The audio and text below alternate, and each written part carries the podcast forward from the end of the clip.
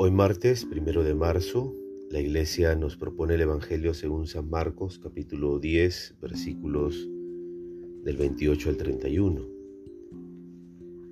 En aquel tiempo Pedro le dijo a Jesús, Mira, nosotros hemos dejado todo y te hemos seguido. Jesús le contestó, Todo el que deje casa o hermanos o hermanas, o madre o padre, o hijos o campo, por mí y por la buena noticia, ha de recibir en esta vida cien veces más en casas y hermanos y hermanas y madres e hijos y campos en medio de las persecuciones y en el mundo futuro la vida eterna. Porque muchos primeros serán los últimos y muchos últimos serán los primeros. Palabra de salvación.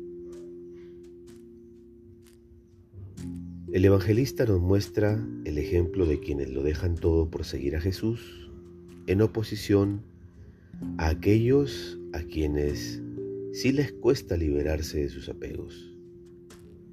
Quien sea fiel a la buena nueva del reino debe tener presente la aseveración de Jesús. Recibirán cien veces más en medio de las persecuciones.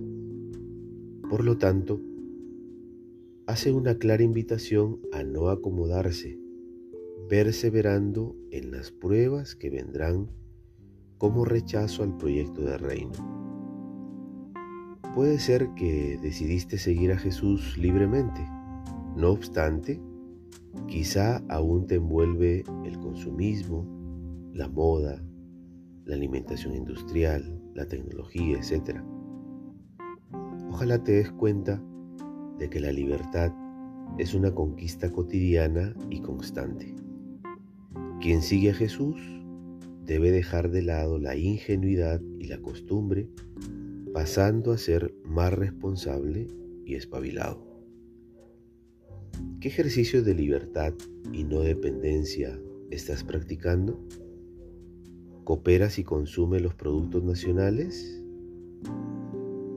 Ejerce la soberanía tomando tus propias decisiones y no las que te dicta la propaganda.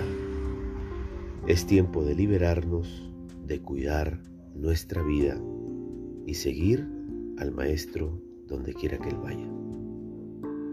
La bendición de Dios Todopoderoso, Padre, Hijo y Espíritu Santo descienda sobre ti y permanezca para siempre. Que tengas un buen día.